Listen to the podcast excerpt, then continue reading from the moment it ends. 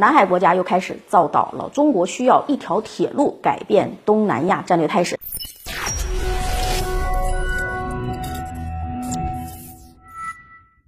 大家好，欢迎收看今天的节目啊，我是马岩。近期呢，根据南海战略态势感知智库报道，越南在中国南沙群岛非法侵占的多个岛礁上，正在开展新一轮规模空前的填海造陆工程，全个有用啊！南沙群岛，比如被卫星拍摄到的毕生礁，越南就出动了多艘运输船和施工船，使用挖掘机展开了填海造陆。另外呢，在红须岛还有敦谦沙洲。啊，景洪岛等地也有越南的工程船出泊。建筑工程呢，还包括建造小型码头、人员居住的区域、岛上道路，甚至是作战设施等等。同样是在南海试图食指大动的，还有菲律宾。今年以来，伴随着秉持对华友好政策的菲律宾总统杜特尔特任期接近尾声了，菲律宾国内就开始出现反攻倒算的声浪。如今，比如今年的六月份，菲律宾外长就公然的重提二零一六年南海仲裁案，而七月份，菲律宾副总统啊罗布雷。罗布雷多，他指责杜特尔特未能充分利用南海仲裁案为菲律宾方面谋取国家利益，同时呢，在菲律宾国内开展了一项调查，显示呢，有大约四成的菲律宾人认为县政府在南海岛礁问题上做得不够。由于牵扯到明年的大选啊，鉴于这一民情，很快就有菲律宾政客开始了秀肌肉表演。十一月二十日，有菲律宾议员、参议员、总统候选人班菲洛。拉特森率队登上了中业岛，展示了菲律宾国旗，借此向中方示威，拉台选情。那么，我们应该怎么样认识这几个东南亚国家在南海方向的动作呢？越南、菲律宾等国的行动啊，有可能会导致新一轮的南海危机的爆发。先说说成因，今年以来呢，以上几个国家在南海方向的动作呢，既有该国内部的因素，也有美国背后捣鬼的因素。从内部因素来看。就是我们说的内因上来看，比如我们刚才提到的菲律宾，菲律宾它是一个什么国家呢？它是一个呃德性高涨的土豪轮流坐庄的一个国家。这种国家在对外关系上的特点就是极其依赖个人的好恶，极其依赖部分奇奇怪怪的因素。说白了，就跟嗯翻烧饼一样，你这样对外呢，我偏要跟你唱个反调。当年杜特尔特上台之后，对华友好政策其实呢也是给前任的阿迪诺三世对华敌视政策的一个反调。现在伴随着老杜的一个影响力的逐渐下降嘛，个人的任期也将终结了，所以菲律宾的国内啊，在对华关系上再重新翻个烧饼啊，翻回那个对华敌视的政策，是完全属于低层。至于越南呢，越南的情况相对要复杂一点。其实前几年啊，越共中央在对华关系上是有非常严重的机会主义错误的，那就是放任了国内民族主义者蹦出来，蹦出来干嘛？去咬中国，想从中国渔利。那个时候，什么越南女模特跑到南海岛礁上展示南国山河这首诗啊，就是其中的一个细节。没想到啊，越南国内的民族主义者玩到后来开始反噬了。毕竟这帮人大多数都有南越的底子啊，后来干脆就掉过头来攻击越共，是卖国政权，在抗美战争中是中国的傀儡，这下子越共才回过味儿来，逐渐的对华关系上疏远了这批嗯民族主义者。因此呢，总体来说，中越两国目前在南海岛礁上的这个矛盾还是总体可控的。但越南在对华关系上放弃了机会主义，在南海岛礁上可是一刻都没有放弃机会主义啊！那。是能往前拱两步，就绝对不会拱一步的主啊！不管中国后面怎么反应，反正咱们先拱出去啊，吊带儿为安再说。而决定越南到底是拱还是不拱的因素呢，要看中国是不是把主要的力量集中到南海去啊，更要看躲在南海诸国背后的那个操盘手美国的脸色。从中国最近的战略方向来看啊，大家都能看出来，哎，最近一段时间咱们在南海的活动呢，也确实是不多，大量的。精力还有兵力都被集中到了呃台湾海峡附近去了，也就是说，咱们目前的战略重心呢不在南海，咱们在南海的力量肯定是有一定的不足的。这种力量的空虚也好，不足也好，无疑是给了越南在南海岛礁上大展拳脚、开展各种填岛建设创造了比较好的机会。同时，美国的态度呢也是对越南有利的。自今年拜登上台之后啊，在东南亚方向的动作是比较频繁的。在政治上啊，今年的东盟光是美国高级别的官员就来了仨。首先呢，就是美国国防部长呃奥斯汀三世跑到新加坡、越南还有菲律宾转了一圈。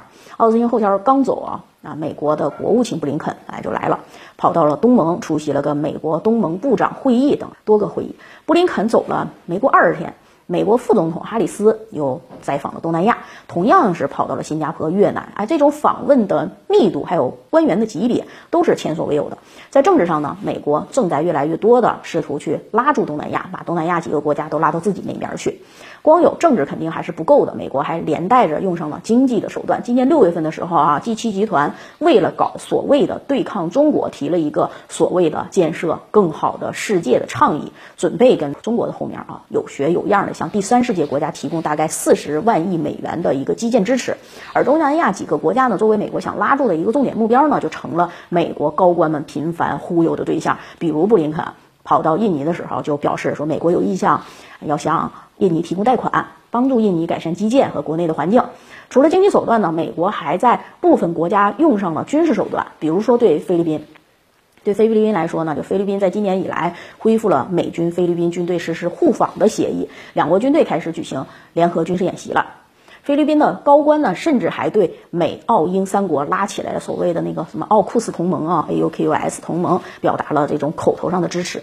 总体来看，这一轮南海方向的异动，既有部分国家国内政治生变的因素，也有部分国家见机行事的因素，更有美国在背后捣鬼的因素。三个因素错综复杂，共同作用啊，真让南海局势有山雨欲来风满楼之感了。那么接下来。我们在南海乃至东南亚方向应当做出什么样的啊出什么牌呢？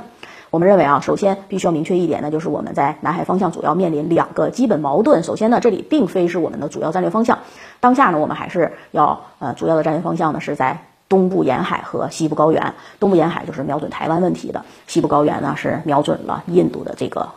国家这两个方向，无论是哪个方向，都比南海要重要的许多。这就意味着啊，我们不能把太多的精力呢，你分出来分到南海方向去，因为我们实在无法同时兼顾三个方向了啊。其实呢，啊，还有第二点，就是东南亚国家太多，牵扯的利益也太复杂。除了现实的利益，还有一大堆历史的旧账。万一哪个关系处理不好的话，尤其是对一个国家逼得太狠的话，其实是给美国进行进一步插手东南亚局势。给了他一个机会，乃至容易出现东南亚各国集体跳反的情况，这对于我们来说也是不利的。至此呢啊，目前我们对南海方向的一个新情况，应该遵循几个原则吧。首先呢，当然是国家领土和主权要寸步不让，在这个基础上，采用后发制人的手段，重点打击几个跳得比较高的国家，比如说越南或者说菲律宾。其实东南亚各国呢，也不是铁板一块啊，只要我们能够把领头的先按住了，按照以往的经验，后面的啊探头探脑的那些想往前上的那些哈，一般都会立马装出人畜无害的表情来。而在打击手段上啊，当然也要剿抚并用吧，就是人家怎么对付我们，我们应对的手段不要超过明显必要的强度。比如说对方出动了海警船，我们也针锋相对的出海警船把他赶走，对吧？对方。填了几个海岛，我们就再填几个海海岛。毕竟我们的整体的国力对他们也是堪称碾压式的态势啊！就算不主动升级冲突，单靠对等手段也足够把对方跳得比较高的那些国家按住了，教他们做人。更不要说南海还有几个岛礁，咱们早就想去填了。这次越南和菲律宾跳起来，正好给了我们这个机会嘛！啊，在能填的情况下，当然还是直接。填上比较好，同时呢，我们在东南亚方向的布局也要同步推进了。毕竟东南亚目前的一个局面呢，一半要哎赖这些国家内部的因素啊，另一半呢是赖美国的搅局。我们当然也要在东南亚国家里发展我们的友好关系啊，发展出一批我们自己人来。前一段时间刚刚通车的中老铁路，其实就是一个。非常好的载体。如果接下来能够把这条铁路东西连通，往东接到胡志明市，往南呢啊往西接到泰国，那么就意味着咱们在整合东南亚经济上是迈出了非常大的一步。对于美国提出来的这个建设更美好世界的倡议，也是一个嗯对等吧打击吧，必将从根本上去改变东南亚的整体。战略态势，因此，尽管南海目前风起云涌啊，但远远没有到战云密布的时候。我们能打的牌还有很多，而且现在和二零一六年又不太一样了。美国在南海战区的这优势其实是已经越来越少了，我们的优势在逐步的增加。未来的发展呢，还是值得啊乐观的。好，感谢收看今天的节目，我们下期节目再见。